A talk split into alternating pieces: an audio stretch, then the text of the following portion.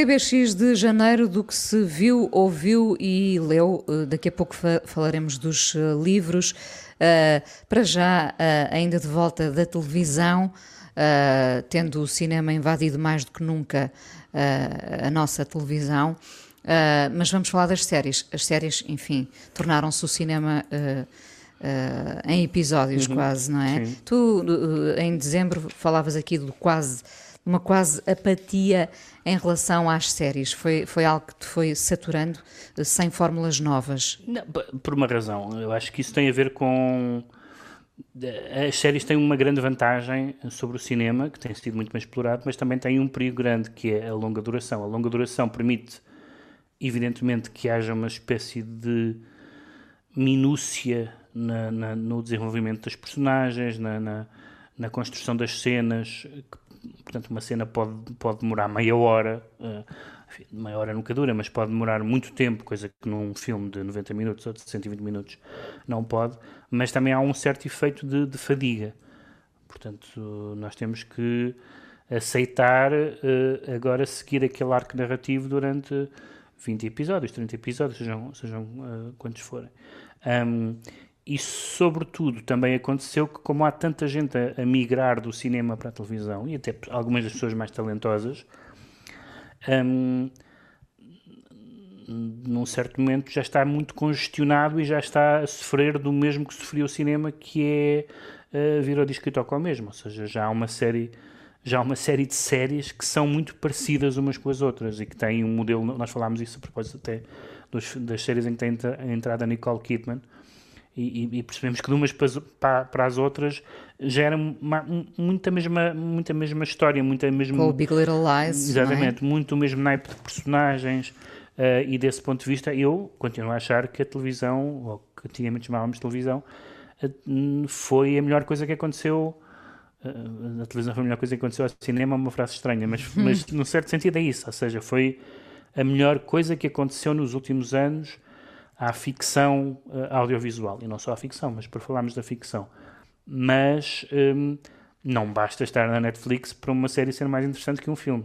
E de repente nós habituámos-nos a ter séries tão boas. Eu, desde a última vez que nós falámos, finalmente vi o Succession, era o último ser humano que não tinha visto o Succession. Eu tinha uh, começado a ver e tinha deixado porque tinha, não tinha entrado bem na primeira temporada, que achava que tinha uma, e continuo a achar que tem um tom cómico excessivo para, para o que é importante na série, mas acabei por ver a primeira temporada e, e a segunda temporada é segunda. magnífica. A segunda é realmente grande, grande televisão. E, Uma série de 2018 sim. que acaba vencedora em 2020, e não é? Que, e que estava previsto ter uma estava está previsto ter uma terceira temporada, mas que entretanto não foi possível uh, ser filmada. Mas ainda há, evidentemente, esses monumentos uh, na televisão ou nas séries, melhor dizendo, como já não há ou há muito pouco no cinema. Quando pensamos que o grande filme do ano, sem querer voltar a, a embirrações, um, mas que o, o, anunciado grande filme do ano era o Tenet, é? que é um filme, a não ser que seja um maluquinho da física, é um filme absolutamente inútil, já incompreensível e depois inútil. Uh, uh, é aquela o síndrome do aluno mais esperto da turma. Uh, Lembra-me sempre aquela frase do, do Woody Allen de, de alguém que tinha uh, um, inventado um, um, um, plano tão inteligente que só havia três pessoas no mundo que o percebiam e ele não era uma delas. Eu acho que o Nolan é um, é um bocadinho essa pessoa. Um, mas apesar de tudo, na, nas séries nós temos um bocadinho mais de, de, de de, de, de, de, escolha e de, e de, possibilidades, mas há, um, mas há um efeito de fadiga. Uh, portanto, Succession, para quem não viu, a HBO continua disponível e vamos ficar à espera da terceira temporada. Atenção que este Succession também tem um ritmo ofegante como o tem, Diamantes em Bruto. Tem, porque hum, eu até acho, eu há bocado disse que achava que a comédia era excessiva. Eu acho que a comédia faz parte hum, daquela. Atenção, que é uma comédia muito sarcasmo. Comédia, é? Sim, uma comédia às vezes negra, uma comédia. Hum, uh, cínica, certamente. Muito cínica. É, um, é, um, é, uma série sobre, sobre os ricos, sobre os, os multi-ricos. Aquilo basicamente começou como sendo uma hipótese de série sobre os Murdoch. Um, e, portanto, a convergência do, do dinheiro com a ascensão social e com os mídia. Mas é uma série que tem uma característica particular, e já falámos disso muitas vezes a propósito de outras, que é não há ali imediatamente pessoas de quem nós gostemos. É difícil gostar é de alguém. É difícil gostar de alguém ali, mas ao mesmo tempo como nós seguimos aquelas pessoas ou as outras das séries ao longo de muitos episódios, nessa altura vamos gostando de algumas delas, mesmo quando elas são horríveis, não é?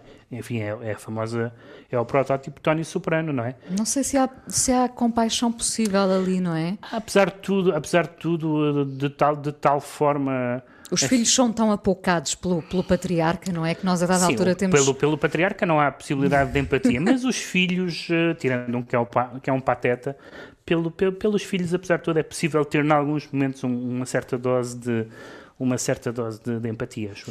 Ficamos então à espera da terceira temporada de Succession, uh, disponível uh, na HBO. Estamos aqui a contas com 2020, embora já em 2021.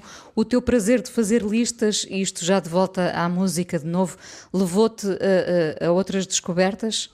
Sim, bastantes, bastantes descobertas. Aliás, a minha, a minha lista, fiz uma lista Fiz uma primeira lista, de, como temos feito nos outros anos, de, de 10 títulos e depois disse: Não, não vou fazer só 10, porque apesar de tudo ouvi muita música e ouvi mais música do que, do que fui ao cinema. E então tinha além. De, muitos deles nós fomos falando e fomos ouvindo aqui: a Adrian Lenker, o Phoebe Bridgers, Porridge Radio mas também os velhinhos, velhinhos mesmo. Já, Jarvis enganar-nos com uma banda, Exatamente, é? mesmo os velhinhos que, são, que, são, que não são velhinhos, portanto os velhinhos mesmo, como o Bob Dylan, que ah, realmente sim, claro. com o Rough and Rowdy Ways, o, o Jarvis Cocker, um, mas também os Strokes, eu apercebi-me aliás uma coisa engraçada, talvez porque não tenho seguido muito os Strokes nos últimos anos, apercebi-me que há uma, uma vaga anti-Strokes gigante, coisa que eu desconhecia, quando eu, quando eu falei aqui dos Strokes na no programa várias pessoas que manifestaram o seu desagrado, não sabia que havia assim um backlash, mas eu acho que este disco é, é o melhor que eles fazem há muito tempo, mas também, um, mas também algumas destas pessoas de que eu, uh, e bandas de que eu escolhi, vamos ouvir algumas, já ouvimos, enfim, a Laura Marling já é conhecida, mas uma série de, de nomes que eu descobri ou em, ou em listas de fim de ano, em alguns casos, ou em sugestões de, de críticos que, que eu gosto como é o caso deste álbum de estreia de Tennessee? Tennessee, sim, aparentemente pronuncia-se assim porque é, era o diminutivo do nome da avó, salvo erro, chamada Hortência. Hortência. Uh, e é, uma, é, um, é um disco muito. É o mais bizarro dos discos que eu escolhi. Não, o mais bizarro talvez não seja, mas é um dos mais bizarros do disco, dos discos que eu escolhi, de uma senhora que se chama Jess Showman. Showman. Uh, e que são, uh, é um bocado o contrário do que eu estava a dizer em relação à Laura Marling. Enquanto a Laura Marling são canções totalmente acabadas, isto parecem uh, canções gravadas, ideias para canções gravadas na, e, não, e às vezes não acabadas. Ela é assim uma. Eu não conheço nem sequer li de entrevistas dela, não sei absolutamente nada sobre ela, mas toda a imagem que ela projetasse aqui é de uma espécie de, de prima maluca, não é? Assim, uma, uma Emily Dickinson.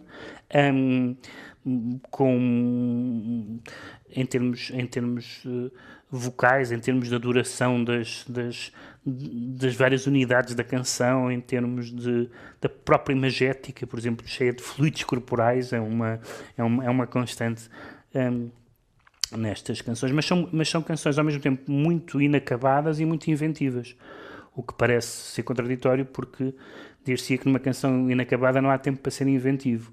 E elas não são inacabadas, é no estado em que elas, em que elas quer uh, deixar. Uh, e é um disco de estreia, ela, ela portanto, chama-se Just Showman, e eu gostei particularmente desta canção que se chama Hair Sticks. Do álbum My Heart is a Open Field. Vamos ouvir aqui no PBX.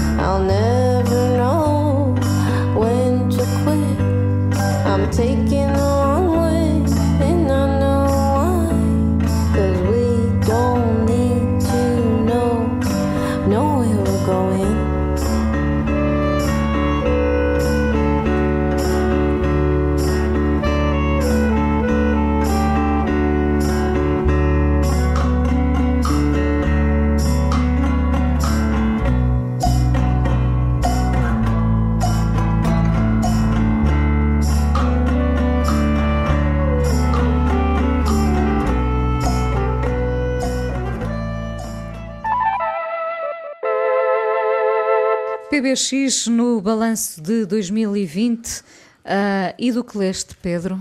E, e, a tua lista de livros?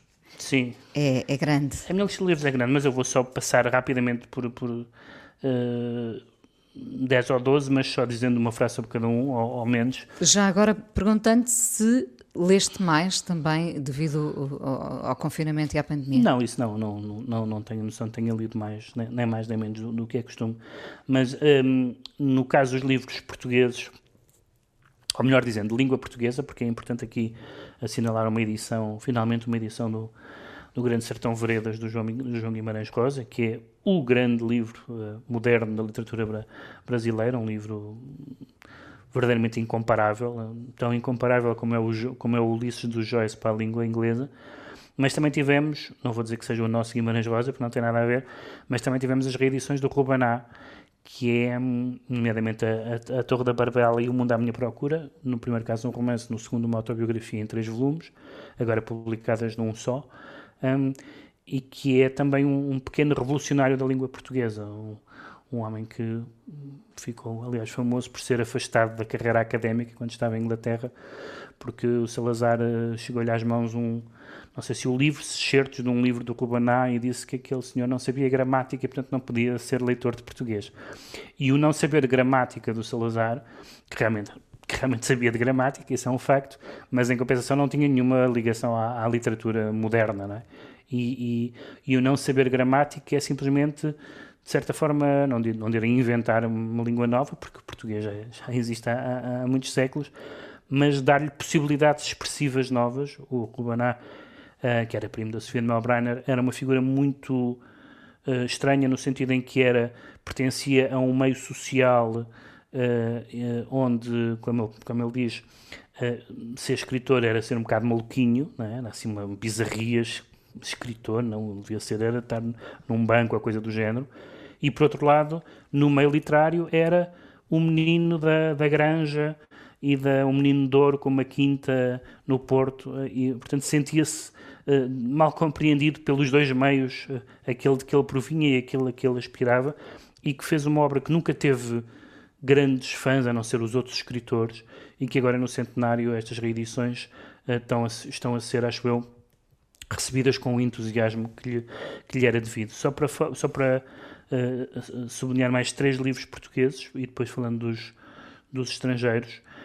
Um, o, o, o, livro do, de Crónicas do Nuno Berderó de Santos, uh, que saiu uma edição da Imprensa Nacional e da, e da Cotovia, que é um livro uh, com as crónicas dele no Expresso de quase 30 anos, uh, com, uma, com uma espécie de monomania anti-cavaquista. Ele escreveu dezenas de crónicas sobre Cavaco Silva, tanto que no fim, quando Cavaco sai de cena, ele escreve uma crónica muito divertida e muito pungente e dizer, e agora, o que é que eu vou escrever? Como é que a minha carreira de cronista vai, vai sobreviver? E é, é, é um, um cronista peculiar na medida em que é, é um cronista político, em particular peculiar na medida em que é totalmente politicamente alinhado, não, não, não, não, pretende sequer ser imparcial, uh, às vezes monotemático, e apesar disso, estilisticamente tão brilhante e tão divertido que uh, se lê com, com, com,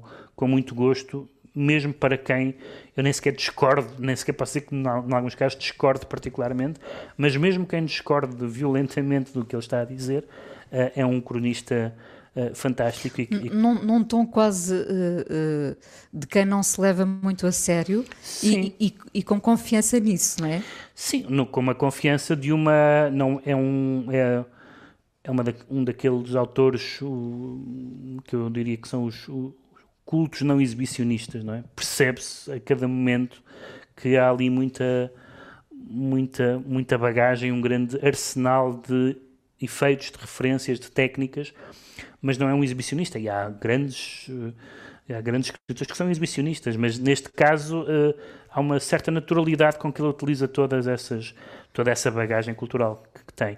E as dois, e as outras duas, entre, as, entre estas todas que eu escolhi, as outras duas eh, edições portuguesas que eu gostava de chamar a atenção, uma é um, um livro um, do professor José Carlos Chebra Pereira que se chama as, as Literaturas em Língua Portuguesa, que é exatamente sobre isso, é sobre todas as literaturas escritas em português desde sempre, num só volume. Portanto, Portugal, África, Brasil, Timor. E é um livro de uma erudição incrível, daquelas em que até uma pessoa com alguma familiaridade com a literatura portuguesa passa páginas e páginas a falar de nomes que nunca a ler sobre nomes de que nunca ouviu falar, não é autores de que nunca leu, é de que nunca ouviu falar. Quem é este poeta do século XVII? Quem é este romancista ribatejano de, de 1930? Portanto, além desse trabalho. Permite de, um novo quiz, quase, não é? Além desse, sim, também é isso. Além desse lado de garimpa, depois também há uma, uma tentativa muito interessante de articular essa, esses caminhos paralelos das literaturas em língua portuguesa e em, e em último lugar, enfim, há muitas outras, mas só para falar mais um, que é esta publicação em, em vários volumes dos contos e novelas do Camilo Castelo Branco, que é conhecido sobretudo como romancista ou novelista, como ele preferia, uh, mas que uh, esta e outras reedições do Camilo, uh, para qualquer pessoa que não os leia com com má fé ou má vontade, mostra aquilo que é absolutamente evidente, que é a ideia de que o Camilo é velho e ultrapassado, é absolutamente ridículo. É um, é um argumento pueril que não, não, não suporta a mais pequena leitura séria da graça, da sofisticação, da versatilidade, do engenho narrativo que têm estas histórias do Camilo, claro, com, com enredos de outro tempo, com um mundo que já não é o nosso, naturalmente, tudo isso, mas com e então com um uso lúdico do português eh, absolutamente espantoso e espamparante às vezes. Um, se, em relação aos estrangeiros, só, só, dois, dois destaques, há muitos livros que eu gostei particularmente, mas queria falar de dois essencialmente que são memorialísticos, que é o livro da Annie Renault chamado Os Anos e o livro do Richard Ford que falei aqui chamado Entre Eles. São uh, do, dois, dois livros autobiográficos com estratégias uh, quase opostas. A, Annie Ernaux, portanto, são dois atores vivos, um, um americano e uma francesa.